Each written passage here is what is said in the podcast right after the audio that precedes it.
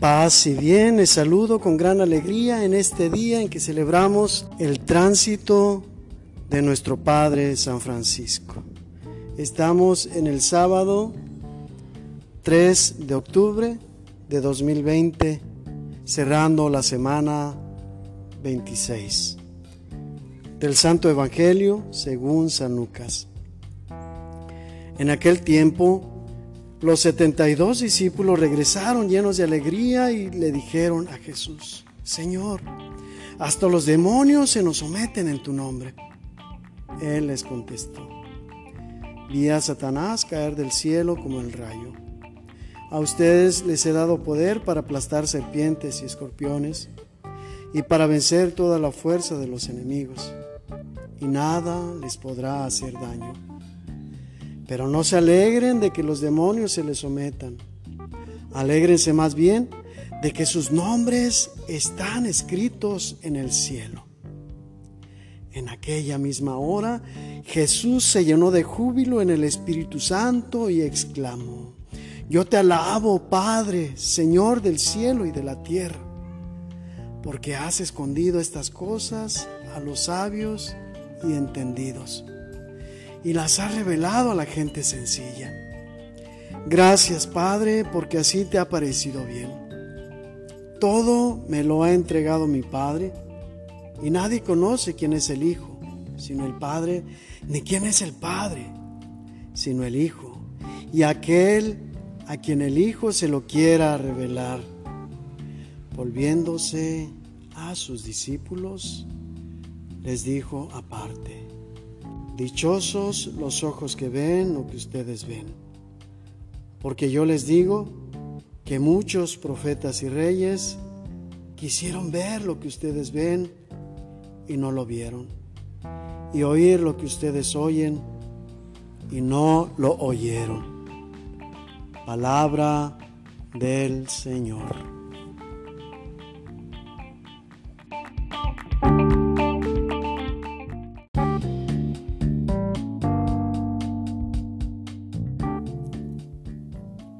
Se alegren de que los demonios se les sometan.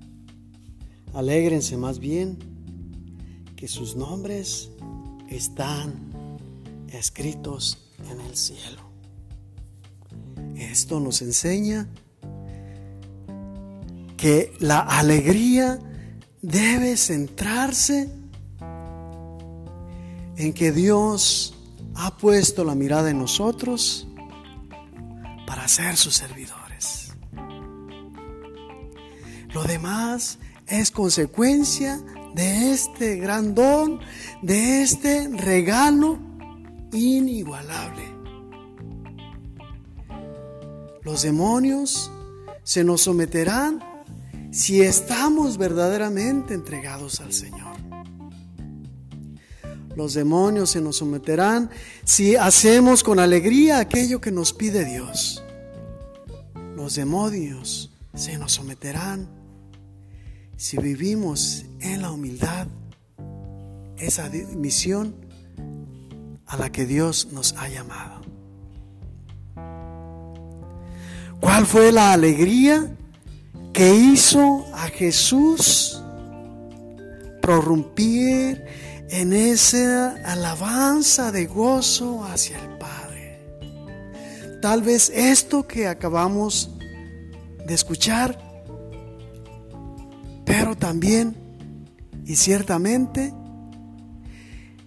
que Él pudo ver con sus propios ojos y su espíritu pudo comprobar con gran alegría cómo su misión pasaba a sus discípulos. Tarea que les dejó, pudo verla claramente antes de completar su misión. Ya estaba cerca el tiempo en que habría de concluirla con ese gran regalo de amor. El amor más grande de aquel que daría la vida por sus amigos.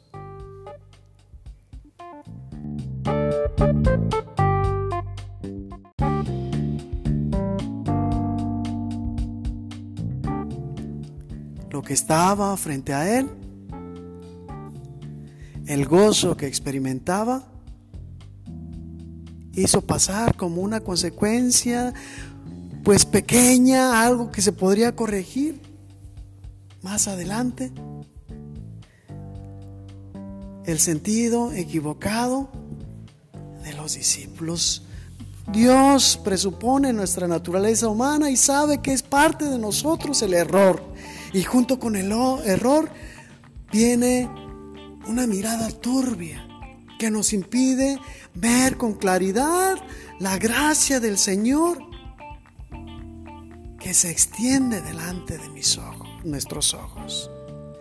La gracia del Señor que convive con nosotros cuando tenemos el cuidado de hacer lo que Él nos pide. Los sentidos nos confunden, los sentidos nos llevan a buscar las alegrías que estamos acostumbrados a vivir precisamente con los sentidos. A ver y relacionar lo que vivimos con la experiencia que tenemos aquí en el mundo. Pero hay algo que sobrepasa y los discípulos apenas lo alcanzaban a percibir en estos primeros momentos en que Jesús los envió a ellos solos a hacer lo que hacían ya junto con el Maestro. Ya estaban listos, ya estaban preparados pero su mirada todavía se quedaba en el gozo del mundo. Qué maravilla, decían, que la fuerza de Dios está tan presente entre nosotros que hasta los demonios se nos someten. Por supuesto que no se nos someten a nosotros, sino aquel que está con nosotros, que nos capacita, pero también prepara el lugar donde hemos de misionar donde hemos de trabajar. Estemos atentos pues a lo que el Señor nos pide. Pidámosle la gracia para no confundir el gozo de lo logrado quedándonos únicamente en lo terrenal, sino que nuestro espíritu nos eleve a lo espiritual, a lo celestial.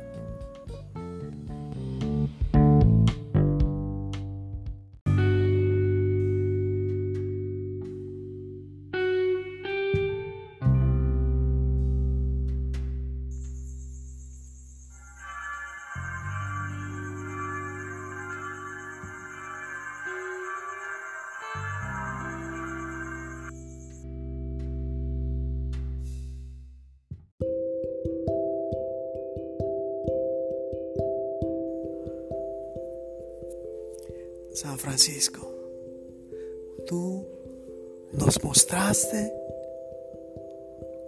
cómo dejar las cosas terrenales aquí en el mundo. Y tu alma se elevó mucho antes de la muerte a lo espiritual.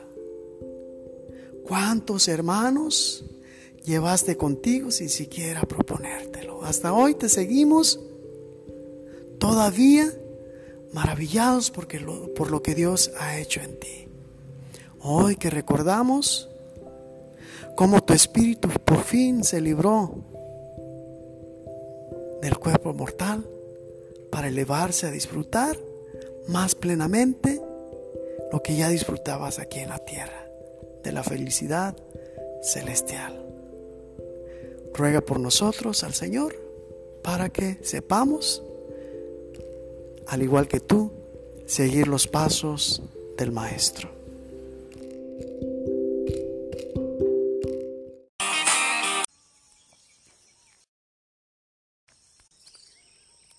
Pase bien. Hoy es lunes 5 de octubre de 2020. Estamos en la semana 27 del tiempo ordinario. Del Santo Evangelio según San Lucas. En aquel tiempo se presentó ante Jesús un doctor de la ley para ponerlo a prueba y le preguntó, Maestro, ¿qué debo hacer para conseguir la vida eterna? Jesús le dijo, ¿qué es lo que está escrito en la ley? ¿Qué lees en ella? El doctor de la ley contestó, amarás al Señor tu Dios con todo tu corazón, con toda el alma, con todas tus fuerzas y con todo tu ser, y a tu prójimo como a ti mismo. Jesús le dijo, has contestado bien. Si haces eso, vivirás. El doctor de la ley, para justificarse, le preguntó a Jesús, ¿y quién es mi prójimo? Jesús le dijo, un hombre que bajaba por el camino de Jerusalén a Jericó cayó en manos de unos ladrones, los cuales lo robaron, lo hirieron y lo dejaron medio muerto.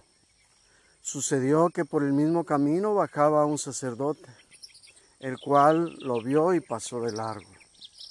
De igual modo, un levita que pasó por ahí, lo vio y siguió adelante.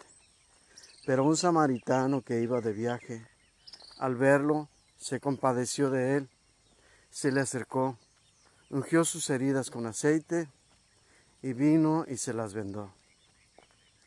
Luego lo puso sobre su cabalgadura, lo llevó a un mesón y cuidó de, cuidó de él.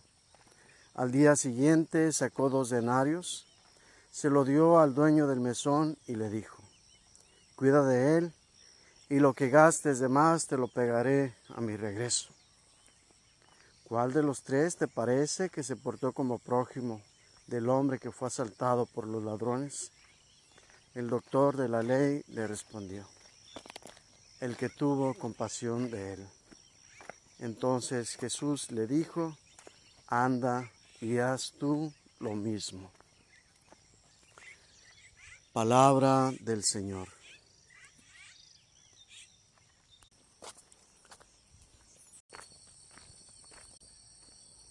Señor Jesús, te invitamos a ser parte de nuestra vida, a acompañarnos durante este caminar, para que seas tú quien nos inspire